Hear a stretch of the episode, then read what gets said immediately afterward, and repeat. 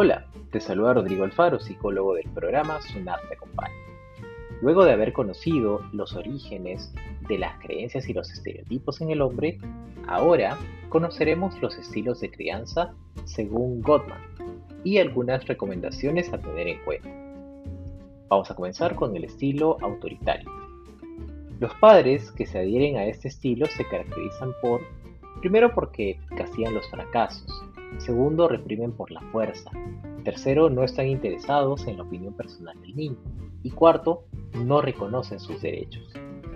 En este estilo existen las siguientes consecuencias.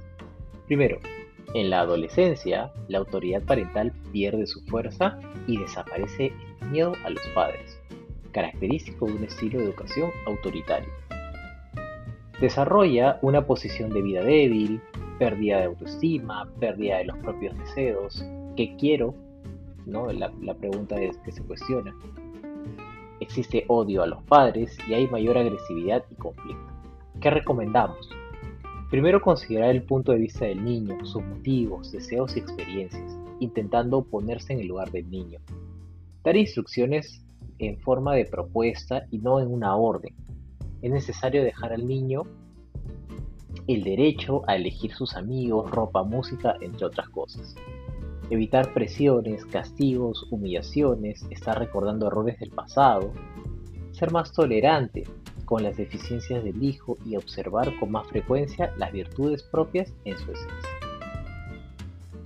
El segundo estilo es el permisivo.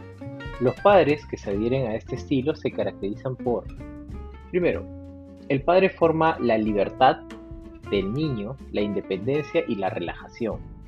Le permite hacer absolutamente lo que quiera. No ponen ninguna restricción. El padre no ayuda al niño y no interfiere, no participa en la formación de la personalidad. El estilo permisivo supone una táctica de no intervención, cuya base, en esencia, es la indiferencia y el desinterés por los problemas del niño. En este estilo existen las siguientes consecuencias. Para el desarrollo de la personalidad, se que fomenta una persona libre, pero indiferente.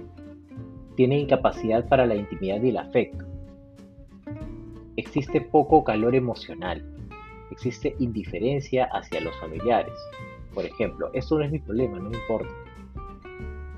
Se crea una persona con ideas que no tiene límites ni prohibiciones. ¿Qué es lo que recomendamos? Cambiar las tácticas de comunicación y actitudes hacia el niño. Intentar restaurar la confianza y el respeto mutuo.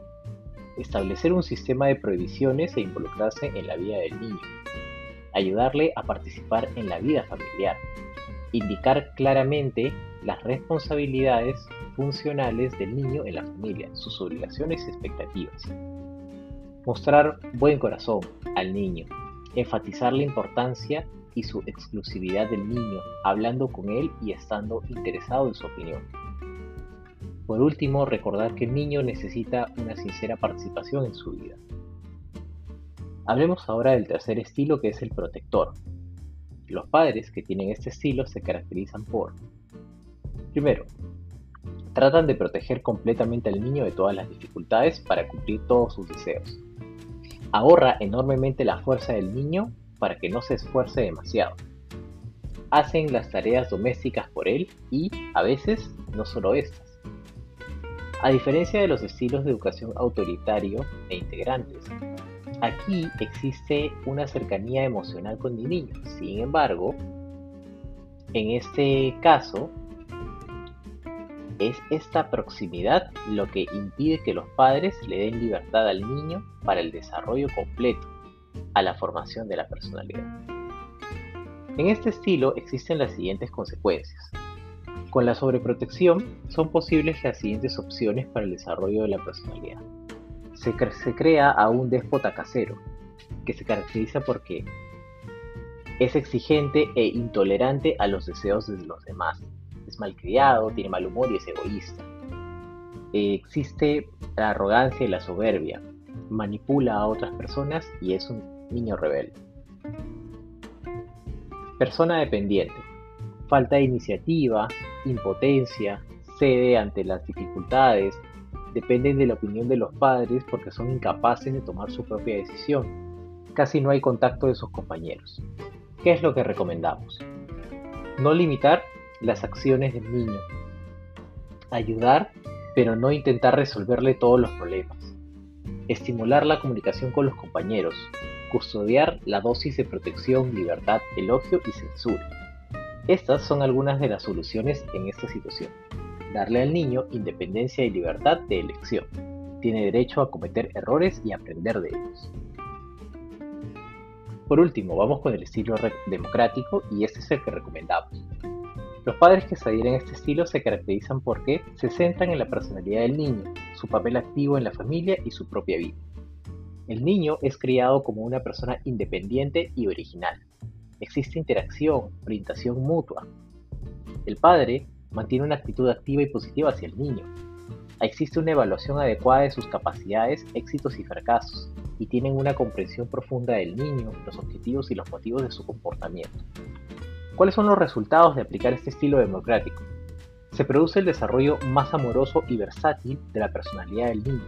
Para los niños criados con tales familias se caracterizan por tienen una capacidad para tomar decisiones de forma independiente y ser responsable de sus acciones.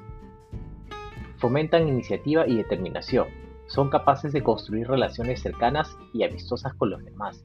Tienen la capacidad para negociar, encontrar soluciones y comprometerse. Tienen su propia opinión y la capacidad de contar con la opinión de los demás. Como nos daremos cuenta, lo más recomendable en la educación para los niños es optar por este estilo democrático, que si no se tiene, se puede adquirir pidiendo ayuda a los profesionales en la materia. Y bien, ya conoces sobre los estilos de la crianza. Si tienes niños en casa y te identificas con alguno de estos estilos, toma en cuenta las recomendaciones brindadas. Nos vemos en una siguiente oportunidad. Bye.